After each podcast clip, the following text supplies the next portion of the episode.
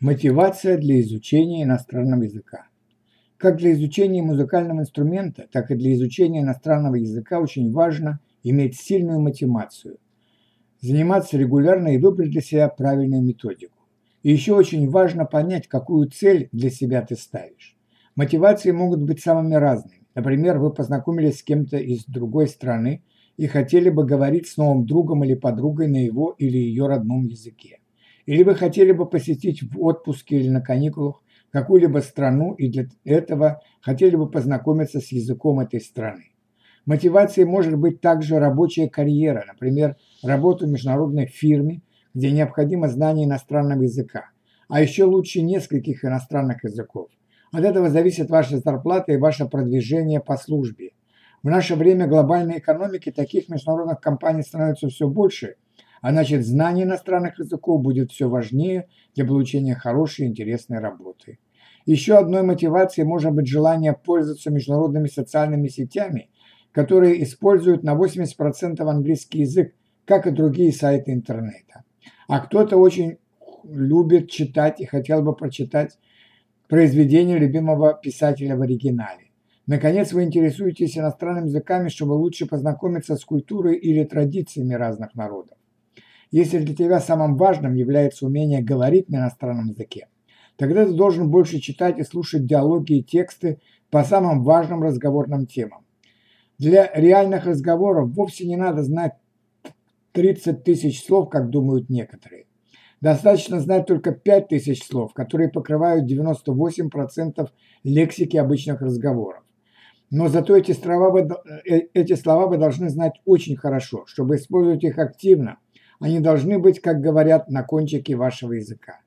Если же ты интересуешься прежде всего культурой и литературой на иностранном языке, то тебе надо знать гораздо больше слов, но зато ты можешь знать их пассивно, потому что при чтении ты можешь остановиться и вспомнить то или иное слово, что невозможно при разговоре или прослушивании. И, конечно, обязательно нужно что-то читать, сначала простые тексты, затем все более сложные. Но важно при этом соблюдать принцип от простого к сложному, чтобы не потерять мотивацию изучения нового языка от чрезмерного обилия незнакомых слов. А если кто-то интересуется историей или политикой, то ему важно читать и уметь воспринимать на слух какие-нибудь исторические или политические статьи. Они вначале будут казаться чересчур сложными, но ваш интерес к истории или политике поможет вам преодолеть первоначальные трудности.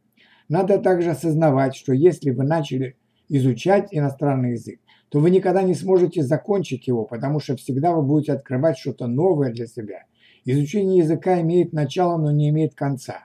Никто из нас, даже носители языка, не могут сказать, что в совершенстве владеют языком и поэтому могут прекратить его изучение. Каждый язык развивается, приобретает новые слова, новые идиомы, новые качества, и говорящий на нем должен постоянно совершенствовать свои знания.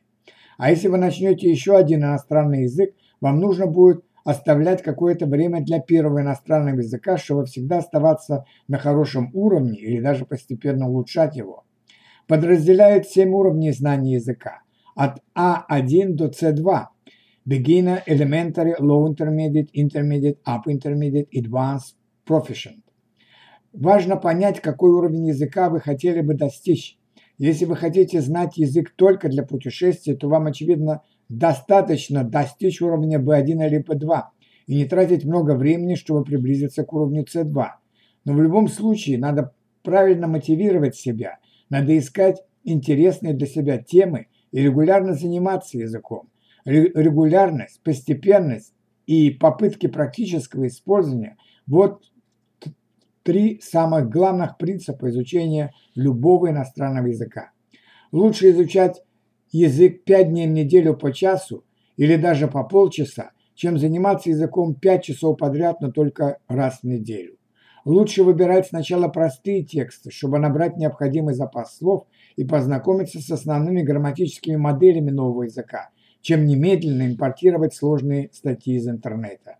Всему свое время. А когда вы начинаете говорить, надо не бояться ошибок и не бояться, что вы не поймете какого-то слова.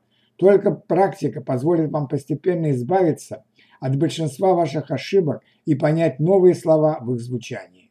И не нужно слишком переживать из-за своего произношения.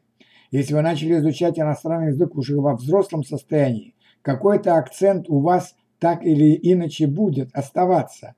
Но это совсем не важно, если вы понимаете носителей языка, а они понимают вас.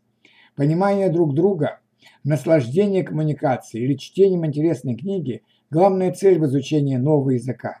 Будьте терпеливыми, и все у вас получится.